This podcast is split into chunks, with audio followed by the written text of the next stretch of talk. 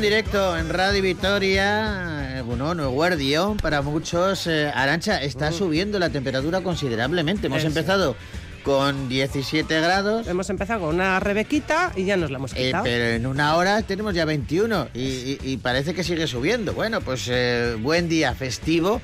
Les deseamos lo mejor, que, que- que- que lo apuren a tope y que disfruten, pero que nos lleven un poquito con, con ustedes, ¿no? Ya que estamos aquí. Hombre, claro. Claro, y en esta hora vamos a tener invitados interesantes, invitadas que nos van a dar, eh, bueno, pues una opinión de música, por ejemplo, dentro de poquito. Y hablando de música, eh, yo me gustaría comenzar, eh, pues mandando un abrazo eh, para la gente que, la familia de un músico que nos ha dejado. Mm. Eh, hace nada, eh, un par de meses, tuvimos la oportunidad de hablar en directo con él aquí en Radio Vitoria Sí. cuando estuvimos haciendo los programas especiales de Fiestas de la Blanca, eh, los Diablos actuaron en la Plaza de la Diputación. Sí, en la Plaza de la Provincia, En la Plaza de la. Provincia. Estuvimos hablando con dos de sus componentes. Claro, pues con uno de ellos, de hecho estuvimos hablando con uno de los componentes de los Diablos que nos dijo, eh, está aquí eh, el bajista de nuestro grupo, Mm. que es el autor de la famosa canción Un rayo de sol. Sí, Y le dijimos, pues pásanoslo. claro. Y nos pasó con Amado Jaén, que es el autor mm, no solamente de esa canción, que es mítica, Un rayo de sol, yo creo que la conoce todo el mundo. No, este de Hospitalet eh, se incorporó a los Diablos de sus inicios, empezó a hacer un montón de, de composiciones y después de todo aquello hizo también composiciones para otros artistas, como por ejemplo Y Solo Tú, que cantaba Bacheli, que se fue a a Eurovisión, o, y esto te va a sorprender, A ver. hizo canciones para dibujos animados. Ah, sí. Sí, este hombre era el que adaptaba, por ejemplo, Inspector Gadget, Ah. Lucky Luke, Doraemon o Bola de Dragón. Anda. Así que... Eso no nos lo contó, ¿eh? Se Eso lo no nos lo contó. Vaya. Bueno, pues eh, eh, tenemos que mandar un abrazo a su familia porque ha fallecido Mm. Amado Jaén, el bajista del famoso grupo de los 70 Los Diablos. Y lo hemos recordado porque ya te digo, charlamos con él hace, hace, hace dos meses nada más. Así que, bueno, parece ser que ha tenido que ser operado de una grave dolencia y no, no, Lo no ha lo ha superado. Así que una- un abrazo para toda su familia y ese recuerdo para Amado Jaén, el autor de Un rayo de sol. Seguimos en Bogar Baila con Lobos. Nos gusta comenzar cada tramo de programa con música y hoy tenemos aquí un chute de energía brutal porque son los Dire Straits con Sultans of Swing.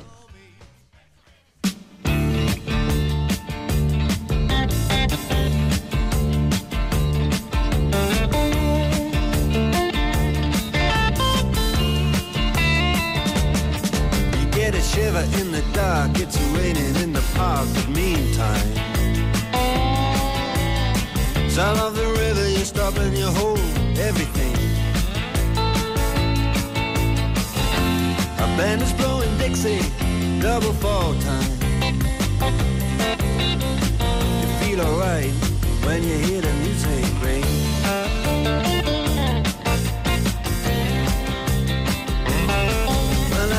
Inside, but you don't see too many faces. Coming in out of the rain, they hear the jazz go down. Competition in other places. But the horns, they blowing that sound. Way on down south. Way on down south, London town.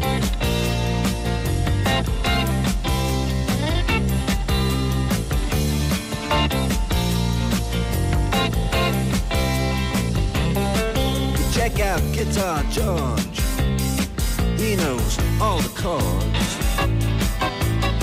But it's strictly rhythm, he doesn't wanna make it cry or sing.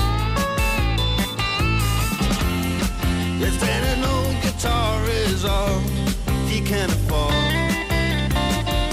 When he gets up under the lights to play his thing.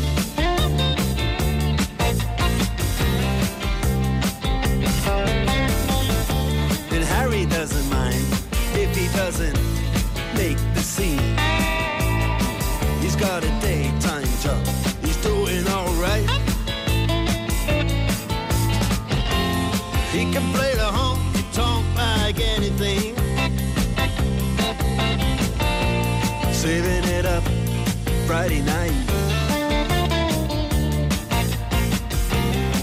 with the Sultans, with the Sultans of Swing.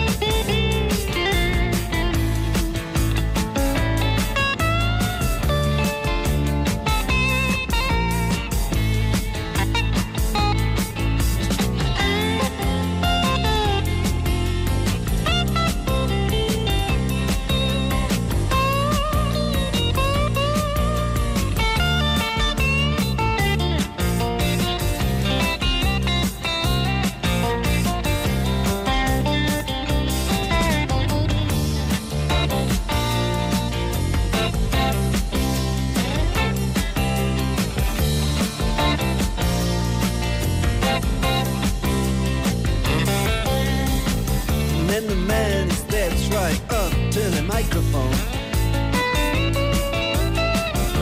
He says at last, just as the time bell rings. Good night. Now it's time to go home. Then he makes it fast with one more thing.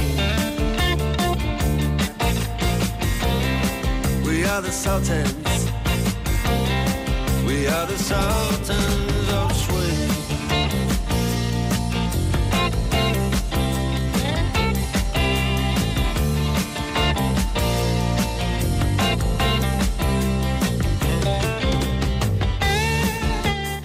esa banda Dire Straits eh, que nos ha acompañado hasta la una y 12 minutos eh, del mediodía. Ahora vamos a hablar de otro tipo de música y de otra artista que mañana podemos tener la oportunidad de disfrutar aquí en Gasteiz. Mañana a las 10 de la noche en la sala Jimmy Jazz, Travis Bertz eh, va a actuar en, eh, en Vitoria. Y nos va a presentar su nuevo disco que se titula Perro Deseo.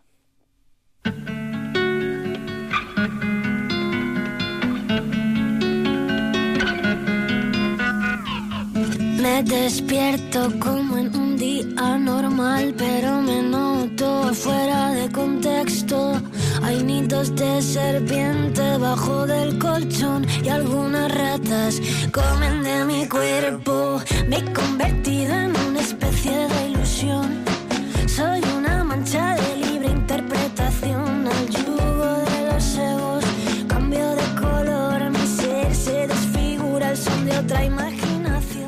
Gusta esta propuesta y da la sensación, se lo vamos a preguntar a, a ella, pero da la sensación de que en este nuevo disco se ha dejado llevar un poquito.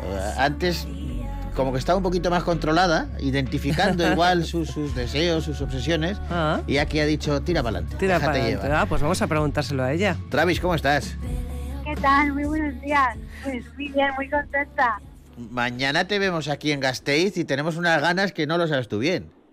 Buah, pues yo ni te imaginas. La verdad, es, es la primera vez que vamos a actuar en Vitoria y, y estoy deseando eh, ir por allí. Oye, Travis, eh, eh, es, eh, me acerco un poquito a la realidad cuando digo que me da la sensación de que en este, esta nueva propuesta eh, te has dejado llevar un poquito más. Lo has clavado. Así, es así, tal cual, y es de donde he sacado la inspiración para, para escribir estas canciones, desde la acción y la puesta en marcha a, cumplir los deseos que tiene una. Claro, porque yo me imagino que en los, en los, en los, en los artistas en general, no solamente en los músicos eh, o en los cantantes, eh, eh, vuestro momento vital eh, va muy unido a vuestro trabajo. O sea, mm, ¿cómo te encontrabas tú para crear este, este disco relacionado con los deseos? Pues ha coincidido con un momento de, de mi vida en el que he aceptado ciertas cosas que a lo mejor antes tenía un poco en la oscuridad y no quería ver tanto de mí misma, pues un poco por, por el condicionamiento que llevamos de serie, ¿no? Que hay que romper con muchas cosas que no sabemos ni que tenemos. Y digamos que yo he estado como viviendo en ese momento, eh, viviendo también la gira de la Costa de los Mosquitos en el disco anterior, que me ha dado una perspectiva bastante más amplia de hacia dónde quiero ir.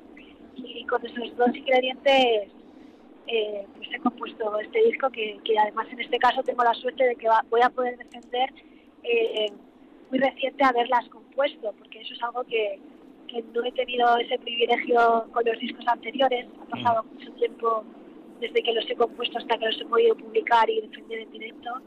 Y, y que ahora mismo esté un poco más cercana una cosa de la otra es algo que, que me emociona bastante de cara al directo.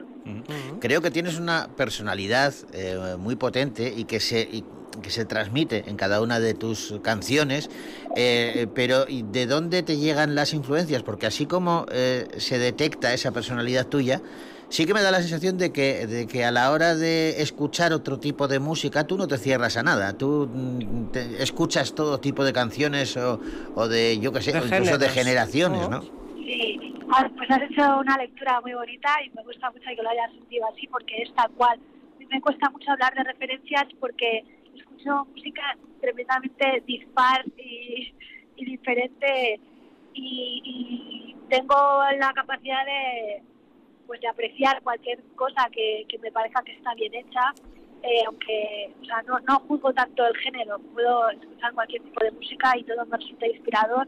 A mí me gusta mucho mezclar y, y difuminar géneros eh, y entonces un poco compongo con, con retales de, de cosas que me inspiran y ya sea un riff en una canción o un compositor, o, pero absolutamente de todo. Y el cine y la literatura también me resultan tan inspiradores a la hora de componer. ¿Cómo, ¿Cómo compones una canción? ¿Cómo es ese primer minuto? Bueno, pues yo hago como una especie de ritual de meditación, digamos, antes de, de sentarme a componer. Sí. Y, y cuando ya consigo entrar y conectar con el sitio con el que necesito conectar, eh, simplemente empiezo a sonar. No llevo nada pensado. Intento encontrar musicalmente el ambiente en el que me siento que estoy en ese momento y a partir de ahí empiezo a desarrollar. A veces me bloqueo enseguida y empiezo a trabajar otra cosa, a lo mejor si veo que no tengo demasiada inspiración o no tengo muy claro cómo lo que quiero, cómo estoy ahí, pues la verdad que no me, no me esfuerzo, pero, pero sí que me pongo bastante a menudo diariamente a, a componer. Qué bueno. Antes decías tú que no te gustaba mucho hablar de referentes, pero tu discográfica se ha aventurado y ha hecho una lista de, de- de gente que está muy sí. bien, que está muy bien, me gusta mucho, porque en esa lista dice que, que puede estar Cap Calloway, eh, puede estar Al Green o Bob Marley, pero es que también puede, dice tu discográfica, que hay pinceladas de Janet, me encanta, Nancy Sinatra, Siete Notas, Siete Colores, Amy Winehouse o Federico García Lorca. O sea, es que mm, Sí. mm, has cogido de lo mejor lo mejor, ¿no? La verdad que, a ver, tengo buen gusto, yo creo, ¿no? Sí, vamos a decirlo. Claro.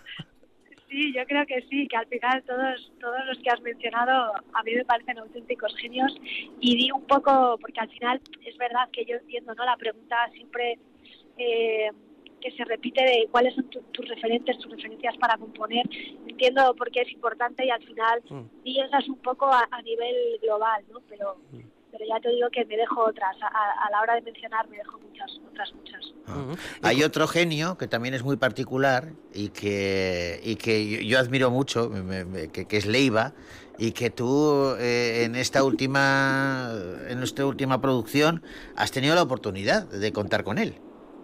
Sí, ha sido increíble. Ha sido de estas cosas que te ponen en, en otro nivel profesional porque la cantidad de cosas que he aprendido en, dos días eh, de grabación con él, poder verle trabajar, verle vestir la canción de cero, verle tocar la batería, el bajo, ver cómo piensa, cómo organiza, ha sido increíble. Y luego además tenerle ahí, tener su voz, es algo que si me hubieran dicho con 16 años que era una grupia absoluta de pereza, pues creo que no hubiera sobrevivido hasta la fecha de hoy. ¿Qué, qué, qué gozada tiene que ser? Es que me, me da un poco de envidia sana ¿eh? cuando te escucho, porque, pero no, no porque sea Leiva o lo que sea, sino porque a mí me gusta mucho eh, aprender de esos maestros, ¿no? Y me imagino que para ti ha tenido que ser una gozada.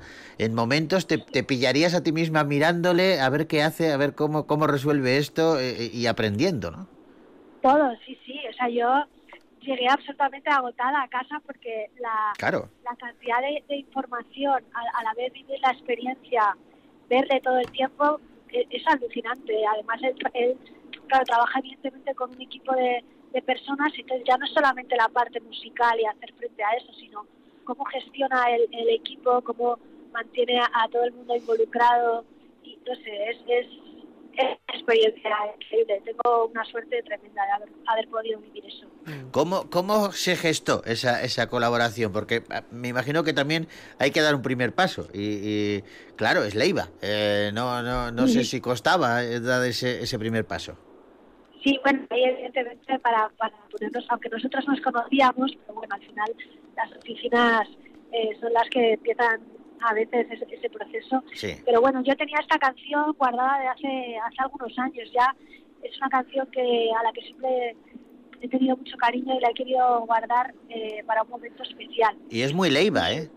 Es verdad, pues, Sí. pues yo al principio me, me lo parecía, ¿no? Porque conozco muy muy bien el repertorio de Leiva, conozco todo lo que ha hecho y me parecía que le iba que le iba muy bien, pero también dudaba mucho porque es una canción muy pequeñita, como más un monólogo que una canción y no sabía cómo lo iba a ver él. Pero la verdad que fue un acierto seguir mi intuición porque porque ha sido capaz, que me parecía todo un reto y, muy difícil de conseguir, de potenciar la canción sin cambiar la esencia tan natural y pequeñita que tiene.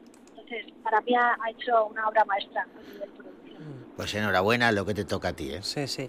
Que, que, que empiezas hoy la gira. Hoy empiezas la gira en Bilbao, en la sala, en el Café Anchoquia. En ¿eh? Mañana recordamos que estás en Vitoria, en la, en la Jimmy Jazz. Pero es que en esa gira, yo no sé si has tenido eh, oportunidad de tocar en sitios como la Riviera de Madrid, no sé, eh, vas a, a sitios como muy grandes, ¿no? En la sala Apolo también, en Barcelona. Eh, mm, hasta ahora, por lo que yo tengo entendido, por lo que he visto, eh, tocabas en locales un poco más, más pequeños, más, Más familiares, underground, ¿no? más familiares, sí. Eh, Sí, total. ¿Cómo afrontas esta, esta gira? Pues estoy tensa y emocionada a la vez porque es, es bastante ambiciosa. Fue una decisión que, que tomé eh, junto con mi oficina, que queríamos intentar aspirar a, a un poco más, aunque sea, siempre es arriesgado. Las giras de salas, cuando coges salas grandes, eh, siempre es un riesgo, pero bueno, precisamente de eso va este disco, así que me parecía que había que apostar por eso y la verdad que estoy, estoy muy nerviosa, por un lado. Eh, pero bueno, muy bien arropada también. Me pilláis justo ahora en la fuego yendo hacia Bilbao y tengo un equipo de músicos técnicos bastante, bastante guay y creo que lo vamos a defender muy bien. Estoy seguro. Mira, haz una cosa. Volvemos al principio de la charla. Quítate esos nervios, déjate llevar. Déjate llevar y, y disfrútalo. Eso es. 快你未干。Eso tengo que hacer. Me tengo que concentrar, pero, pero así será. Claro, disfrútalo. De momento, mañana podemos gozar de Travis Birds en eh, la Jimmy Jazz, como decía Arancha, a partir de las nueve y media. el- el- el- es la apertura de puertas. El, el concierto, el recital empezará a las 10 y, y hay, hay- todavía queda alguna entrada, aunque no demasiadas, pero bueno, si queréis, eh, estáis a tiempo, estáis a de, tiempo. de disfrutarlo. Travis, eh, te mandamos un abrazo enorme, muchísima energía positiva y sobre todo ese espíritu de, de disfrutar a tope de lo que tengas alrededor, ¿eh? Muchísimas gracias, me ha encantado la entrevista y este ratito con vosotras y estáis invitadísimos mañana. Un abrazo Un grande. abrazo. Abrazo enorme, gracias. Pasadlo bien, Agur. Agur.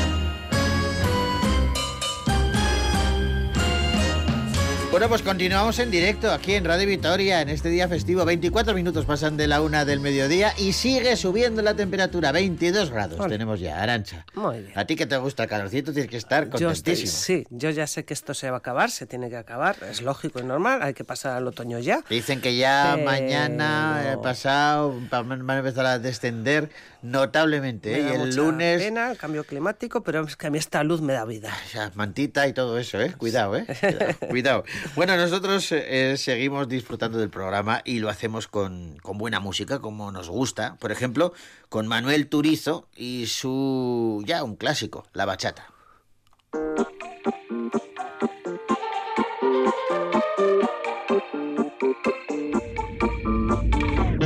Te bloqueé Insta, pero por otra cuenta veo tus historias. Sé pa' qué si me lo sé de memoria. Me hiciste daño y así te extraño. Y aunque sé que un día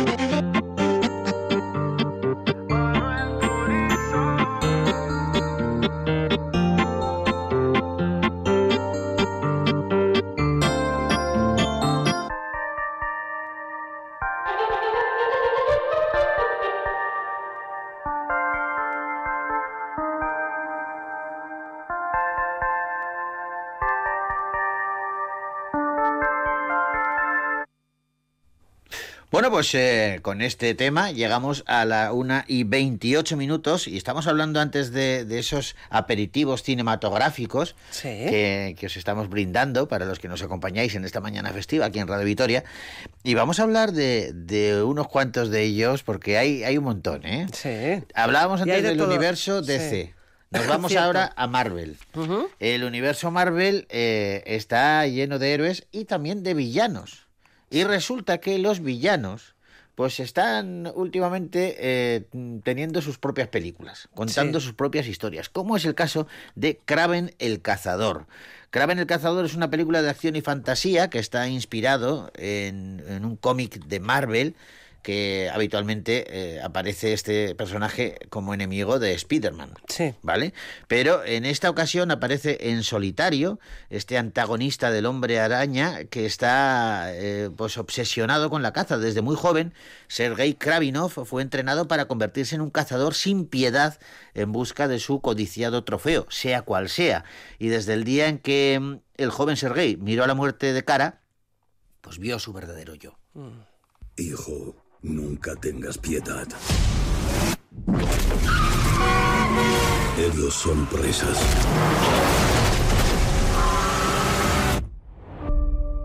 Nosotros somos depredadores. Chicos, vuestra madre ha muerto.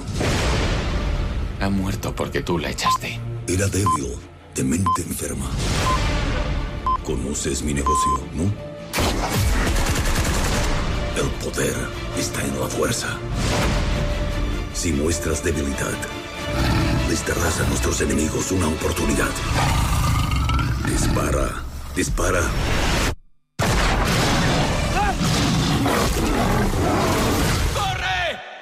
Es débil como su madre. Dejadlo. Aaron Taylor Johnson, Russell Crowe o Fred Hetzinger son algunos de los protagonistas de Kraven el Cazador, una peli que dirige J.C. Chandler. Y este personaje que interpreta Aaron, como dices, Sí. eh, pues tiene, tu- tuvo dos eh, moda- eh, mod- modos de, de entrenamiento, ¿vale? Y de aprendizaje. Por una parte, dice Aaron que Kraven es un personaje pues muy bonito, que Sergei Kravinov es un personaje hermoso porque es alguien que realmente se comprende a sí mismo y tiene defectos. Y es un personaje que se construyó hace mucho tiempo en los cómics, como has dicho, y está en un nuevo tiempo. Y era, pero eh, que tiene tantas aristas que le encantó eh, Interpretarlo. Pero es que, por otro lado, estaba el tema de la acción de la película. Entonces, mm, estuvo en Inglaterra viviendo en la casa del director para estar más cerca del lugar de entrenamiento y del lugar de, de rodaje para prepararse Esto yo, durante mucho tiempo. Déjame que abra un paréntesis, ahora seguimos con la peli, ¿eh? pero déjame que abra un paréntesis porque esto yo nunca lo, lo he no sé si no, no acabo de entender, no sé si es bueno o malo. Quiero decir, esto que dice el actor, ahora me voy a vivir con el director para estar a su lado, no separarme de él y aprender exactamente qué es lo que quiere decirnos. Lo hemos comentado en la hora anterior en otra en otra película también, ¿no? Eh, esto, claro, por un lado, eh, piensas, lo primero que te lleva la, la idea es a decir, qué bien que he entregado este muchacho, ¿no? Sí. Que, que- que se... Pero, claro, yo a veces me pongo en- en manos del director, en la piel del director, quiero decir, ¿no? Y, y dices tú, o sea, yo soy el director y de repente tengo un proyecto de hacer esta película, te contrato a ti y tú dices, vale, me voy a vivir a tu casa, voy a estar a tu lado todo el rato para que me expliques bien. Igual eh, me agotas un poco, ¿no? igual no es, no es necesario. Claro, ¿no? igual no. A ver, no lo sé. Por Pues- lo que sea, ¿no? No, no, no El- me acaba de convencer la idea. Ellos estaban, el director alquiló una casa cerca de la oficina de producción de la película para vivir ahí, para estar cerca del set. Y él dijo, pues me voy a tu Pues casa. Dos semanas, Bien. las próximas dos semanas voy a estar ahí para entrenar Vamos y a estar muy tomarlo, cerca. vamos a tomarlo por el, por el lado bueno. Vamos a tomarlo por el lado bueno. Oye, otra peli que se va a estrenar, la de Kraven el cazador, hay que esperar hasta el año que viene, hasta agosto de, de 2024, ¿eh? Pero ya se está hablando mucho de ella. De la que también se habla y va a haber que esperar bastante menos para poder verla es El Protector. Será también en 2024. Es Beekeeper, El Protector, el título completo. Y nos encontramos de nuevo con Jason Statham. Es usted una bendición, señor Clay. Aquí solo había hierbajos y maleza, y usted le ha devuelto la vida. La señora Parker y yo éramos amigos, como si fuéramos familia. Era la única persona que se ocupó de mí. He recibido un mensaje de que tengo un virus en el ordenador. Sí, señora, ya lo arreglamos nosotros. Ayer se pegó un tiro. Esto es propiedad privada. ¿Saben qué hacen aquí? Estafar a los más débiles. Colega, cuento hasta tres. Uno, dos, tres. Ya está. Te lo he ahorrado. Bueno, pues es una peli de, de- de Jason, ¿no? Eh, que a mí me encantan, ¿eh? Yo me lo paso muy bien. A ver. Aquí nos encontramos con una, una brutal campaña de venganza del personaje, que es Adam Clay, eh, que, que esta, esta, bueno, esta brutal campaña de venganza va a adquirir tintes eh, incluso internacionales tras revelarse que él es un antiguo agente de una poderosa organización clandestina conocida como Beekeeper. Jason Statham está acompañado de John Hutcherson, de Jeremy Irons, Emily Raver Langman o Bobby Naderi, entre otros. Una Sí. peli de acción a tope. ¿eh? Sí, sí. Pero te tengo que decir que beekeeper significa en español apicultor. Por eso se escuchaban por ahí A- abejas. ¿verdad? Sí, sí, pues sí. es un apicultor que en realidad no es el que cuida las ovejas, es un operativo de alto nivel a quien solo se recurre en situaciones extremas de emergencia nacional. Y, y- y dice el Jason Statham que él protege la colmena y cuando el sistema está desequilibrado, él lo corrige. David Ayer es el director de Beekeeper, el, el protector, y si nos encontrábamos con Jason en esta peli, tenemos que ir con otro otro tipo que me- a mí me encanta, eh, que ya tiene sus añitos, pero sigue haciendo películas de, de suspense y de acción. Hablamos de Liam Neeson, que va a llegar dentro de muy poquito con una peli cuyo argumento nos va a sonar. Hablamos de Contrarreloj, eh, Liam Neeson eh, encarna a un... Atento al argumento, ¿eh? Sí. Este es un hombre de negocios, estadounidense, vive en Berlín y bueno, pues eh, en principio tiene familia, hijos, todo muy bien, ¿no? Le va bastante bien. Pero un día resulta que tiene que... eh, se ve inmerso en una carrera contra reloj para salvar a su familia y su propia vida. Porque cuando lleva a sus hijos a la escuela, este hombre recibe una llamada telefónica en la que una voz misteriosa le advierte de que su vehículo está lleno de explosivos. Ya empezamos. Y si no hace exactamente, cumple las instrucciones de este extraño, pues eh, pueden acabar muy mal. ¿No vas a responder? No es el mío. Hola, Matt. Perdón, ¿quién eres? Hay una bomba debajo de tu asiento. Si tú...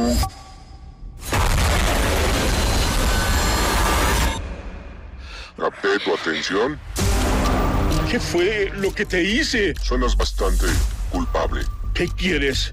Conduce hacia esta ubicación. Cariño, algo pasó. Alguien puso una bomba en el auto. Hay sensores de presión debajo de los asientos. No podemos salir porque el auto explotará. Ninrod Antal es el director de Contrarreloj, esta peli que en realidad es un remake de El Desconocido. ¿Te acuerdas que en la película la misma sensación tuvimos cuando le pasaba a Luis Tosar en la peli que dirigió Dani de la Torre en 2015 y que estamos hablando de que estaba acompañado ahí por Javier Gutiérrez, Goya Toledo, Elvida Mínguez, Fernando Cayo. La peli era, era lo mismo, un, un ejecutivo, en este caso se llamaba Carlos, estaba por Madrid, coge el coche para llevar a los niños y recibe una llamada anónima que le dice que su coche está cargado de bombas y que tiene que seguir sus instrucciones, si no morirán todos. Bueno, pues lo mismo le pasa a Liam Neeson, que tú dices, en esa situación, ¿quién te da más miedo? ¿Luis Tosar o Liam Neeson? Pues no lo sé. Pues no lo sé, igual Luis Tosar, ¿eh? Pues no lo sé, porque a priori dices, ¿debería ser Luis Tosar? Pues porque es mucho más joven, está más en forma que, que el otro. No te fíes tú de Liam Neeson todavía. A pesar de que tiene ya 70 y pico, no te fíes tú de Liam Neeson. Yo por lo menos no lo haría. Liam Neeson está acompañado de Jack Champion, Embeth Davids, Matthew Modine o Arian Maidet en esta peli en Contrarreloj. Mm. Dice el director que algo que realmente le sorprendió de, de un thriller de este tipo fue que tenía muchos elementos eh, eh, emocionales adicionales. Dice que generalmente en este tipo de cine pues se, se trata sobre todo el suspense, la acción, pero eh, eh, a caminar por esa familia que estaba experimentando eh, problemas eh, disfuncionales, etcétera, pues le, le, gustó. Y además dice el director que además de Liam le sorprendió la participación de, de los niños. Dice que los personajes podrían tener ciertas limitaciones porque transcurren en espacios reducidos, Sí. pero que siempre estuvieron muy vivos los, los chavales. Bueno, pues Contrarreloj es esta peli de Liam Neeson que, que podremos ver dentro de muy pocos. Estamos ofreciendo aperitivos y el último, el último es de, de una peli que viene de Bélgica, pero que tiene un argumento global y un reparto también eh, internacional. En realidad es una coproducción entre Bélgica, Francia y Lituania y se titula Vesper. No vas a creerte lo que he encontrado. ¿Qué es eso? Semillas.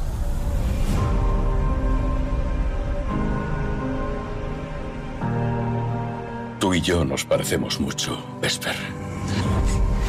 Porque no vamos a permitir que este mundo de mierda nos machaque. Pero no te creas que vas a poder cambiar el mundo. Soy habilidosa. Y autodidacta. Debo encontrar la clave para desbloquear las semillas de la ciudadela. Las haré fértiles y no volveremos a pasar hambre.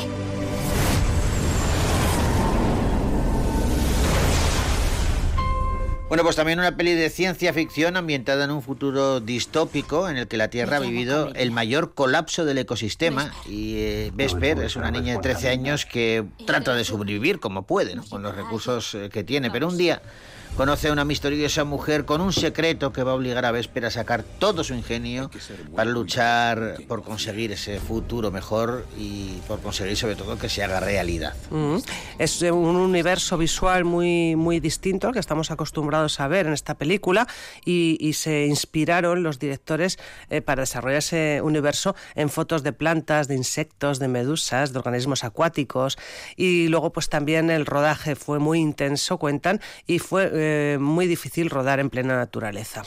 Bueno, pues eh, un montón de proyectos cinematográficos eh, que os eh, ofrecemos como aperitivo. Habrá que esperar un poquito, pero a que alguno os ha dejado ya con la miel en los labios. Bueno, pues para contrarrestar este, esa sensación, vamos a poner un poquito de música. Algo que está pegando muy fuerte últimamente. Bueno, últimamente, lleva ya casi un año. Se descubrió en el Benidorm Fest, Fest, ujú. y, y eso que no ganó, pero sin embargo fue la que más recorrido ha tenido sin duda.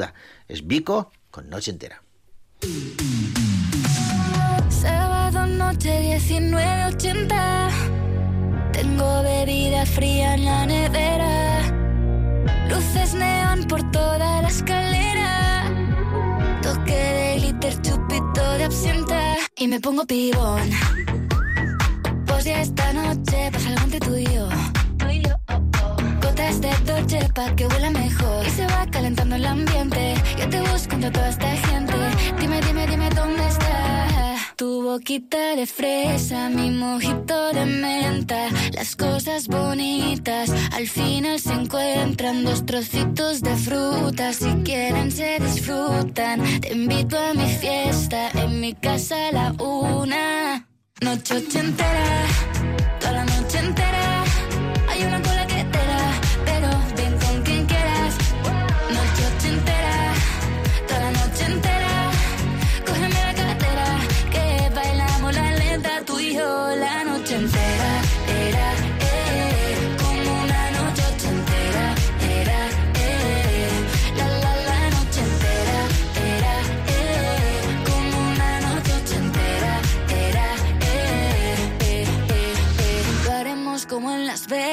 Lo que pasa aquí, aquí se queda. La policía en la puerta Pero nadie nos va a frenar. No, díselo Que esta fiesta no acabó. Dame dos, bien de ron Y salimos al balcón a gritar Que la vida es para disfrutar Que nos sobran ganas de amar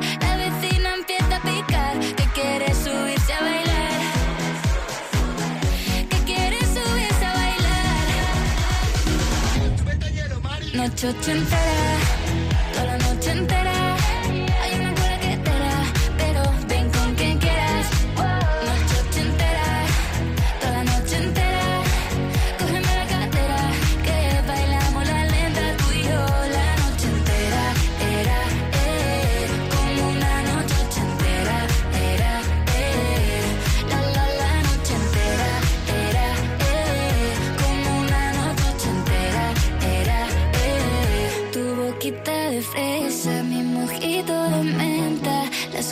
bonitas al final se encuentran. Noche ochentera, noche entera. Mucho ritmo, mucho ritmo ochentero eh, para una noche entera o un mediodía, como es el caso aquí en Radio Vitoria.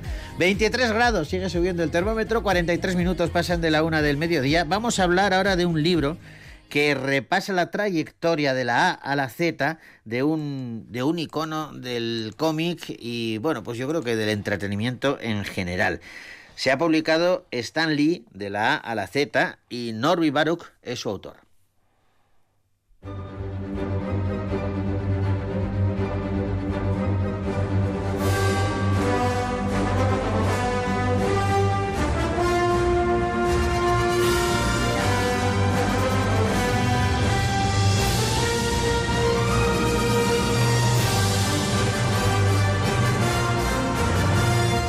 Todos eh, recordamos perfectamente esta sintonía, que es la que precede a cualquier producción de Marvel. Y desde luego, si hablamos de Marvel, hay que hablar de Stan Lee. Stan Lee, de la A a la Z, es un libro que ha sacado la editorial Manon Tropo y, bueno, pues relata la vida de un icono, desde el Capitán América a Ziggy Pig, y lo hace Norby Baruch de una forma, además, eh, muy entretenida. Eh, informando pero pero divirtiendo y, y muy visual también. Norby, ¿cómo estás? Hola Norby. Hola, hola, ¿me escuchás? Ahora te escuchamos perfectamente. Oye, primero, enhorabuena por, por el libro y, y el planteamiento que a mí me encanta, ¿eh?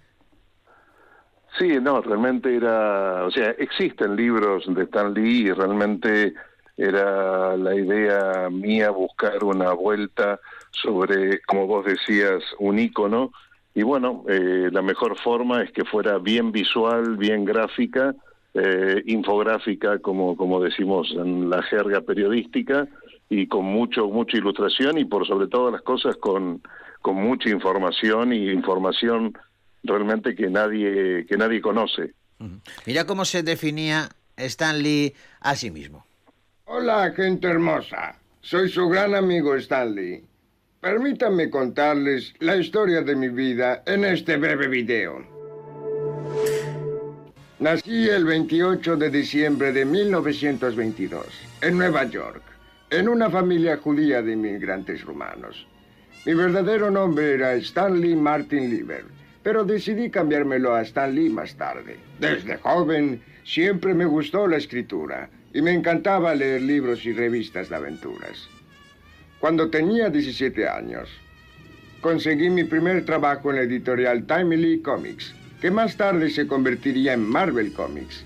Comencé como asistente llenando las tintas de los dibujos de los artistas. Eventualmente comencé a escribir mis propias historias. En 1941, en el cómic número 3 de Capitán América, hice mi debut como escritor, siendo el autor del movimiento especial del escudo, el cual regresaba después de lanzarlo. Fue en ese mismo año que creé mi primer personaje, de nombre El Destructor. También es posible que no lo sepan, pero en 1942 trabajé en el ejército durante la Segunda Guerra Mundial. Serví en el Signal Corps, que era responsable de producir materiales de comunicación y propaganda. Creo que esa experiencia también influyó en mi creatividad y me ayudó a crear personajes con un fuerte sentido de deber y la responsabilidad. En 1945 trabajé como redactor de obituarios para el Centro Nacional de Tuberculosis en Estados Unidos. Bueno, pues lo hizo, eso es solamente el principio, evidentemente Está, está doblado, Claro. eh, no, es, no es la voz original de Stanley, pero nos sirve para introducir este, este libro. Eh, Norbert, que ha sido, claro, tú has utilizado, eh, como bien decías, hay mucho escrito sobre Stanley, pero tú lo has, has, desar- has entrado en su vida, eh, la has desgranado a través de personajes y personas que le han acompañado, ¿no? Sí, eso es lo, lo importante, Joseba. Eh, realmente, cuando te digo que hay literatura escrita sobre Stan Lee, eh, siempre se toma partido en cuanto a este personaje que terminó siendo casi casi un personaje más de- del cómic y siempre se ha escrito cosas hermosísimas sobre este este creador y bueno a mí lo que me gustó fue buscar un camino más más equidistante de las dos posturas y contar un poco la verdad, ¿no? Tanto de sus creaciones como de quienes lo acompañaron en esas creaciones. Vos sabés muy bien que existe mucha discusión sobre qué fue lo que en realidad hizo Stan Lee en Marvel y hay mucha discusión y hay muchas eh, peleas y han habido juicios. Entonces a mí lo que me gustó fue contar eh, bien un poco la verdad que que tal vez la gente no, no sepa que se deja llevar por eh, por una postura. Y bueno yo mostré varias posturas y, y creo que eh, se va a conocer mejor ahora a esta persona que fue muy importante pero también tuvo sus cositas Sí, sí, sí, sí, las tuvo, las tuvo, las tuvo. Contadme alguna, por Esta, favor. bueno, el- el- co- como decía, como decía Norby, es, es un poquito el, el- la historia no solamente, cuanta más información tienes de una persona eh, y más opiniones distintas, mejor la puedes conocer. En el caso de Stan Lee, todo el mundo lo asocia evidentemente a la creación de los grandes mitos de, de los grandes personajes Marvel, pero detrás estaban eh, los dibujantes, detrás estaba una serie de personas que colaboraban y en ocasiones parece que colaboraban bastante más de lo que aparentan. Que, que a mí me llegó a decir en su momento un, un dibujante de, de Marvel que, que trabajó con, con Stan Lee, simplemente hizo una solamente historieta con, con él. Y, y para él era un gustazo, estoy hablando de, de- de un dibujante español, y era un gustazo absoluto hacer una, una historieta diri- dirigida o guionizada por Stan Lee, pero él me decía en Petit Comité que Stan Lee mandaba tres notas y punto pelota, y sobre eso tú trabajabas. Claro, lo que pasa es que ya era un, un, mito, ¿no? Entonces, eh, Claro. pero eh, estoy de acuerdo con, con Norby en que eh, hay que conocer la otra cara y en el, en el libro está muy bien expuesta y como también está muy bien expuesto eh, las anécdotas que lo hacen muy divertido de, de- de transitar y, y- y- y que conoces cosas que, fíjate que a mí me, me encanta el mundo de los superhéroes, creo que lo has notado, pero, pero yo por ejemplo no conocía que en 1940 Daredevil ya existía, pero que era un superhéroe mudo y no ciego, por ejemplo. Sí, no, realmente, eh, es- eh, o sea, a, a ver, una de las cosas que le reconozco a Stan Lee, por sobre todas las cosas, es que haya integrado al mundo del cómic eh, tal vez a la gente que uno no imaginaría que fuera un superhéroe.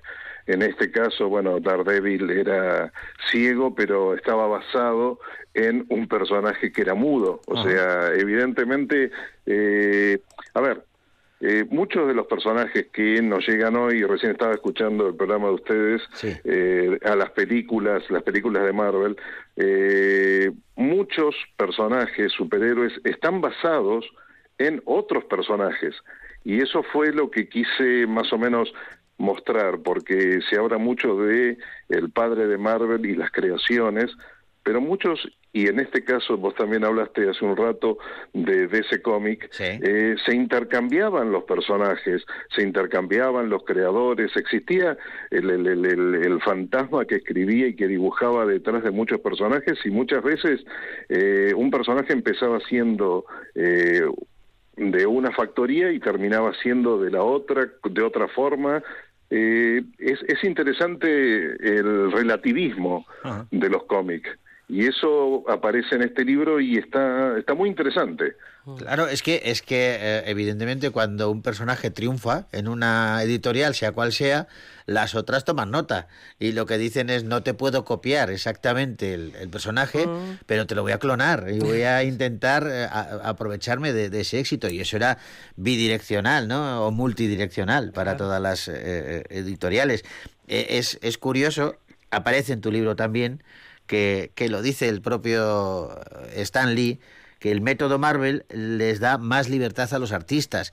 Él se amparaba un poco también en eso, ¿no? Para decir, no hace falta que trabaje yo mucho porque te voy a dar libertad creativa a ti. Sí, eso es, exactamente estaba en esa página, este, donde aparece el personaje con un globito ahí hablando, y realmente esa es la. Vos recién hab- hablabas de este ilustrador español, y bueno, hay algunos ilustradores que eh, han dicho que era buenísimo el método Marvel. Este, igual eh, es interesante, también aparece acá en el libro, que el método Marvel no lo inventó Stan Lee.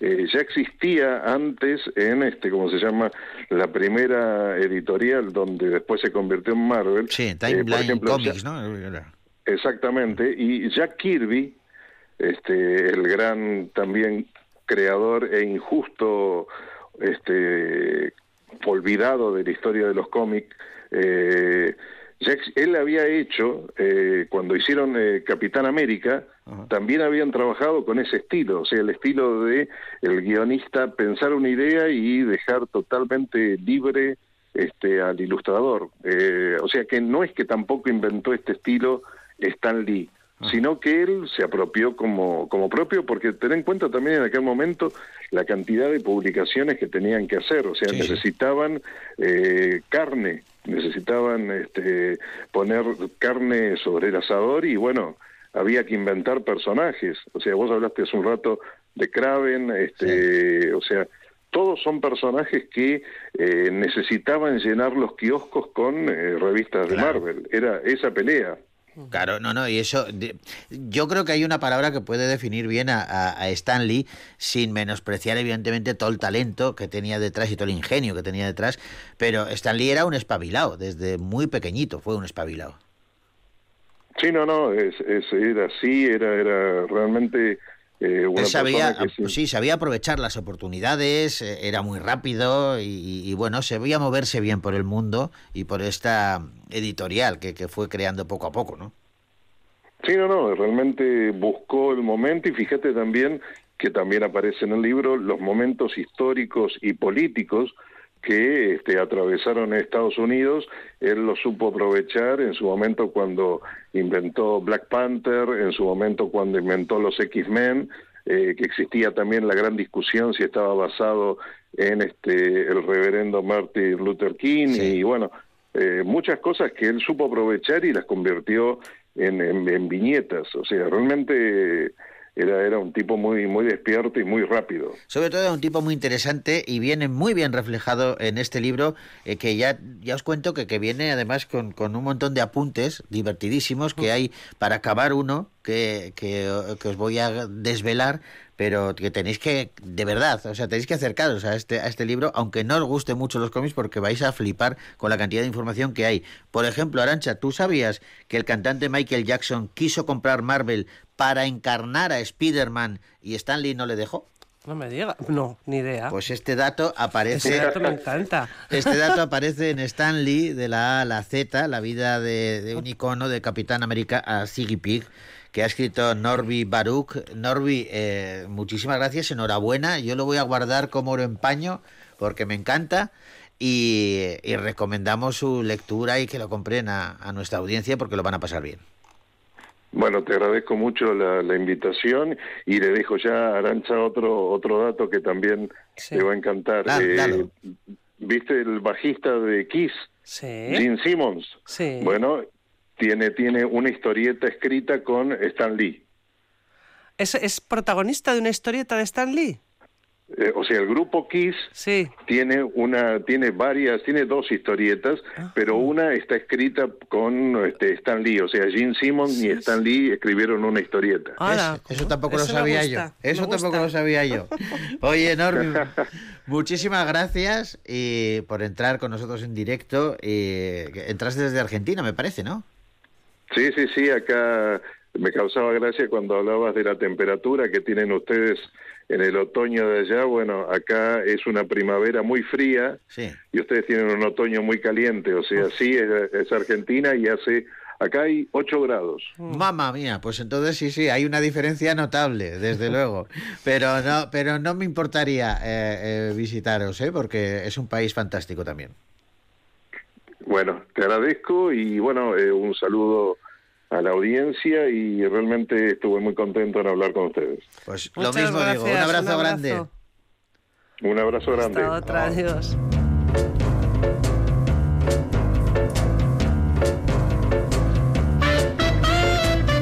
Bueno, pues nos despedimos ya, quedan muy poquitos minutos para las dos, minuto y medio, para las dos de la tarde. Arancha, mañana volvemos con el cine normal, eh, Sí. mañana no pasado, No, mañana pasado, no. ya no sé. Cuando hay, cuando hay un día viernes. festivo entre semana, yo ya pierdo el rumbo. A ver, mañana es viernes. Volvemos el sábado y el el domingo. sábado y el domingo con nuestro programa habitual de Bogar Baila con Lobos. Hasta entonces os dejamos con, eh, con Paul McCartney y con una música, si antes escuchamos a Vic ochentera, anda que esto no es ochentero. Hasta el sábado, Agur. Agur.